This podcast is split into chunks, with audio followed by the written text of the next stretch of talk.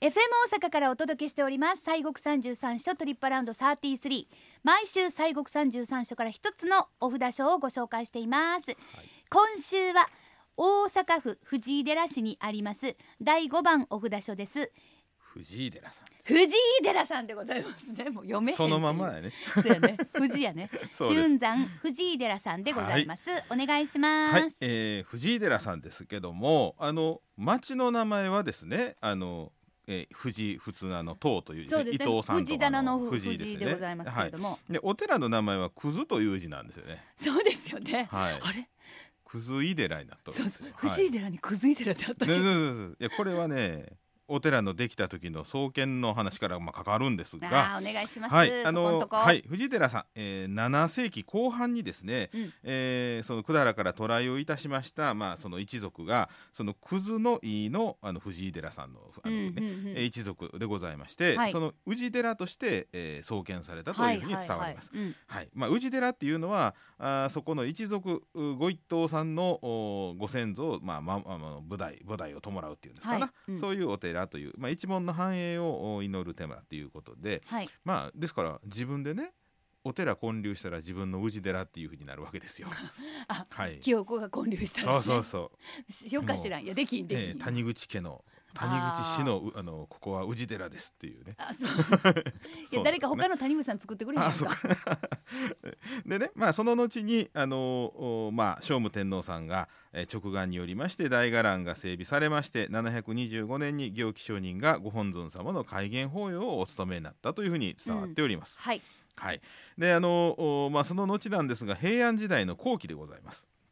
ちょっと一時まあ衰退をいたしましてあららえーでその時にあの藤井康元というねえーこれはあのお草冠の藤の方、ね、はい私らがよう見るあ藤の方あ見でるすねはい、あ両方とも草冠 やね、うんそうですね、うんはい、であの井戸の井で藤井さんですねはい藤井寺市の藤井ですが、うんえー安本というう方がですね、まあ、そのお寺の修理をおしまして、はいえーお寺の復興に努められました、うんでまあそのことでそのお藤井氏のお、まあ、姓を取って今のいわゆる藤井寺氏のあの名前のあの藤井寺というふうな、えー呼ばれるとかその地名のお由来になったりなんかいうふうにえーなったそうでございます。ねえもうはい本当にそのまあ藤井寺さんのはいご本尊ですね、どんなはいはい観音さんでしたで、えー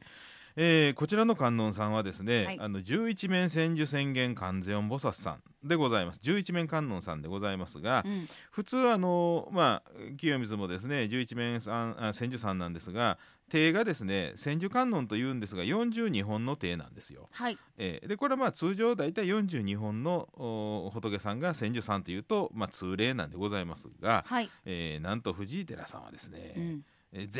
全部合わせたら1001本あるんですね。すごい重っはあ重たいでもう一これ銭はも超えないほんまの千手さんなんですよ。ほんまですね、はいうんであの法輪とか数珠とかですねいろんな手を持っておられます大きな手でね大手がまあ40本はいでクジャクのように広がるこのちっちゃい手がまあうわーっとこうあるわけなんですね、はいえーそれが一千一本ですからで、まあ、棚心にそれぞれ実はね観音さんの手ってね指に一つずつね目があるんですよ、ほう、えーですから千手千眼のあの手にねあそうか、ええ宣言そうなんですようんうんうん千の眼は千の手に一つの眼があるんで千眼なんですけどね、もう、、はいいろんな見えちゃう。そうなんですはい。で実際その千手千本あるあの観音さんでね、うんえーいうのは本当にあの数少ない観音さんでございます。うんまああとはあうのん東証大さんとかにもたくさん手ある観音さんやはるんですけれども、はいはいまあなんせあの数少ないです。でですからまあ国宝の指定を受けてるんですけれどはあ、もね。ありがたい。はい、で聖武天皇さんが42歳の時にご自身の厄除けを祈願して、まあ、法案されたというふうに伝わっておりまして、うんえー天平時代に作られたあーものでえー現存する千手観音さんの子では、さえー日本最古の仏像というふうに言われてお天ります。平時 代。そうなんですよ昔ですよね、これねで。作り方もね奪還質作りといいまして、うんあのまあ、麻ですね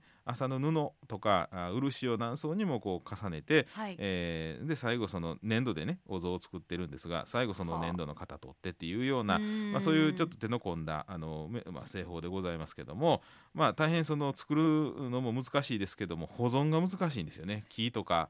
あの金属でできてませんのでいねやでも天平時代、そうですよ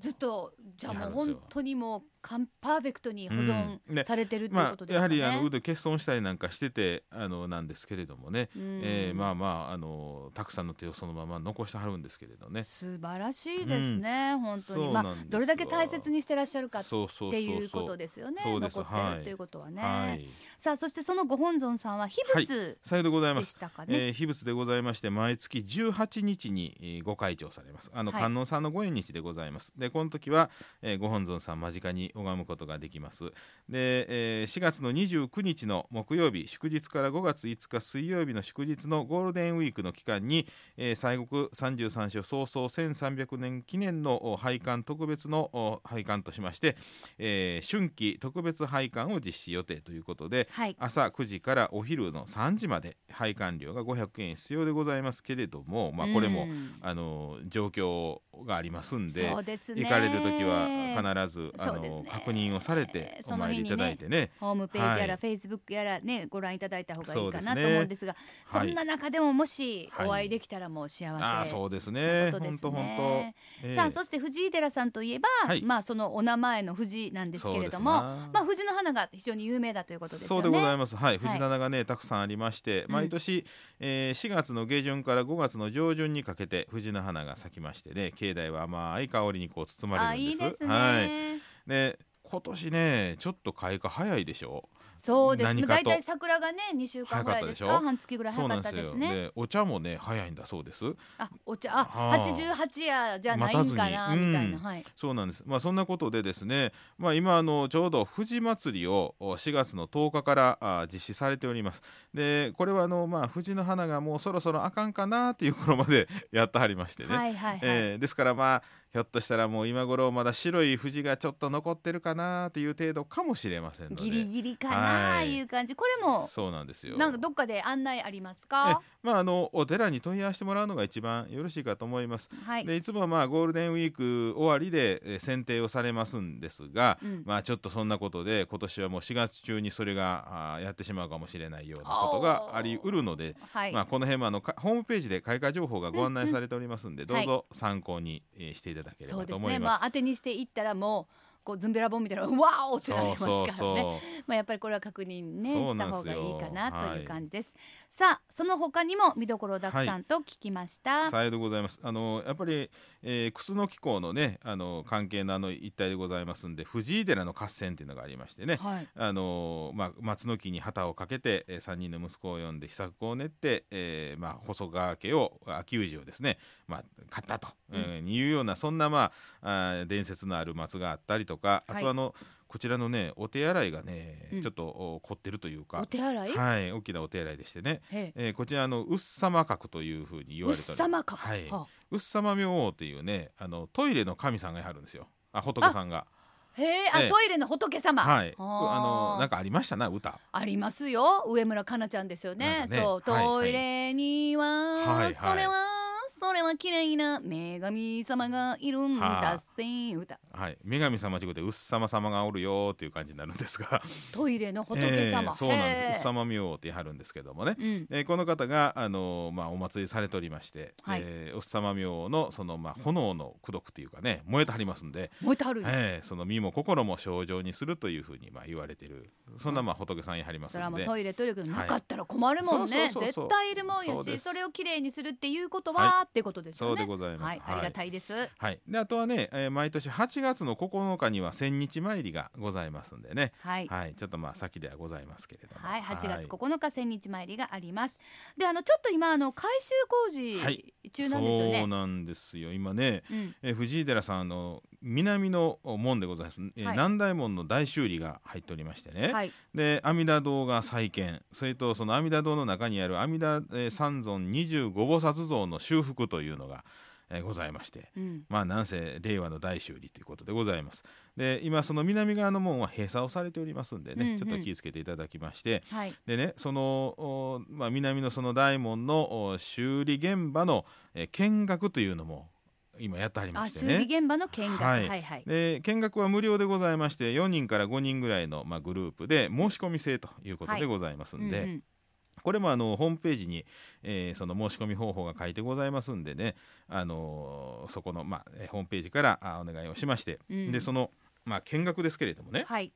まあ、実際宮大工さんのその技術をその間近で見ることができて、うんで足場の上からあーその藤井寺さん全体を眺めることもできるとあいうねーまあでもこの宮大工さんのはい技術っていうのはもうね、絶対伝えていかないといかんうんそし、うですねやっぱりもう本当に素晴らしい。そうそうそう、うんあのいつぞやあのほら、えー修理技術が、あー世界のね無形文化遺産になったということで、うんはいあのお話来ていただきましたけれども、ええまあ、実際そしてあの現場を見て、えー親しんでもらうということがまず一番の理解のお一歩でございますんでね。そうですえね。ーぜひともね、うんでえーうん藤井寺さんが今このコロナの大変な時に工事をするいうことで、うんあの何卒ご勘保もお願いします言ってましたねドネーションもお願いしますや言ってましたそうですねドネーションほんで、まあでもそれによってそのまあ職人さんもねそうですやっぱりお仕事があるっていうのはということやと思うし、そうです逆に仕事がないとその職人さんのはいその技術もなくなっていくそうん技術もなくなりますですよね。まあおおそうなんですのでやっぱりこれは絶対にこう絶やしてはいけないこと、といそううこですとねですまよね。あ何何十年何百年に1回の修理ですんでね、うんうんうんなかなかみあの直接見にすることは難しいんでねあーはいでもそれを本当にあれやねそれを伝えていくっていうのは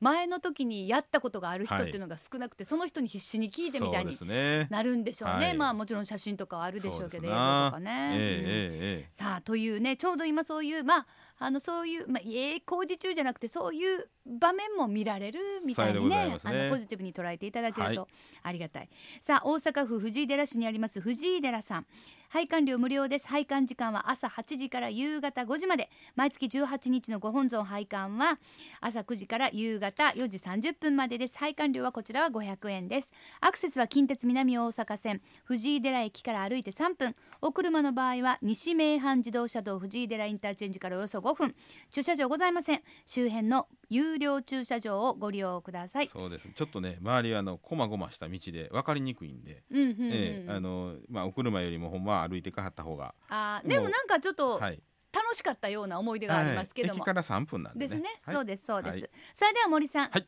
ご信号お願いしはいます、えー藤井寺さんのご本尊さん千手観音さんでございますもう皆さん慣れてはるかなはいえーそれでは「オンバザラタラマキリク」3遍お唱えしますはい「オンバザラタラマキリク」「オンバザラタラマキリク」「オンバザラタラマキリク」ありがとうはいござあいりがとうまごす、ざいますさあ今週は西国三十三所第五番のお札書です紫雲山藤井寺さんご紹介しました